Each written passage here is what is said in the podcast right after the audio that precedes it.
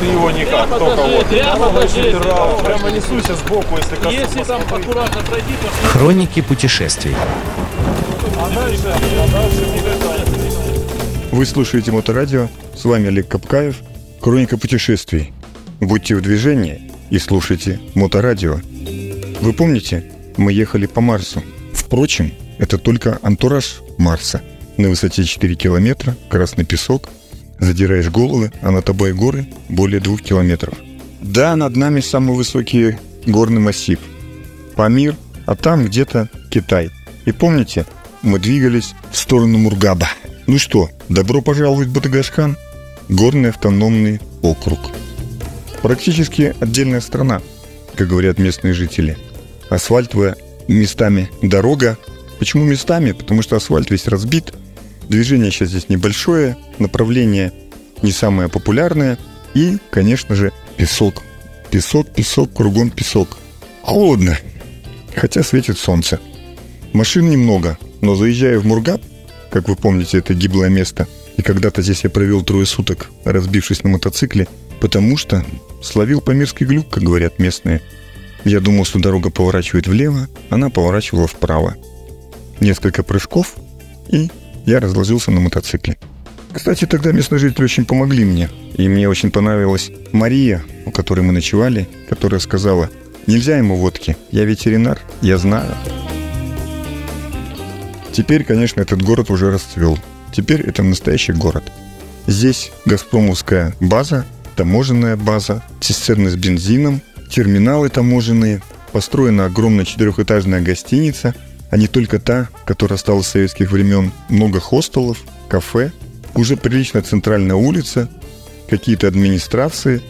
Город пограничный, город живет. Но заправлялись мы все-таки опять из канистр. Непонятный гаражик, непонятные бочки, и мы заправляемся. Потому что на других заправках, которых там теперь уже три, бензина нет. Заезжая в то самое место, где нас когда-то встречали. Беседуем, ст- встречаем старого Аксакала, все та же полуразрушенная почта. В общем, это уже город. Что, кстати, неплохо.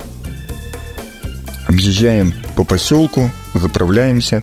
И чудесно, тот самый канал, который протекает через Мургаб. Речка в него закрыта и облагорожена. На нем местные селянки, они же крестьянки, они же опашки, ну, опа, уважаемая тетя, моют ковры.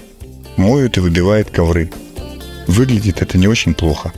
Они так экзотично моют свои эти ковры, машут руками, я их снимаю, фотографирую. Очень довольны, очень приветливо.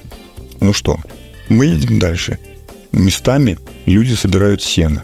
То самое сено, да, там, где разливается река, вырастает непонятной водоросли трава. Конечно, она не очень высокая.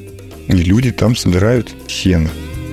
Осень нужно будет кормить яков. А яки, кстати, по всем сторонам. Здесь пасутся, там пасутся.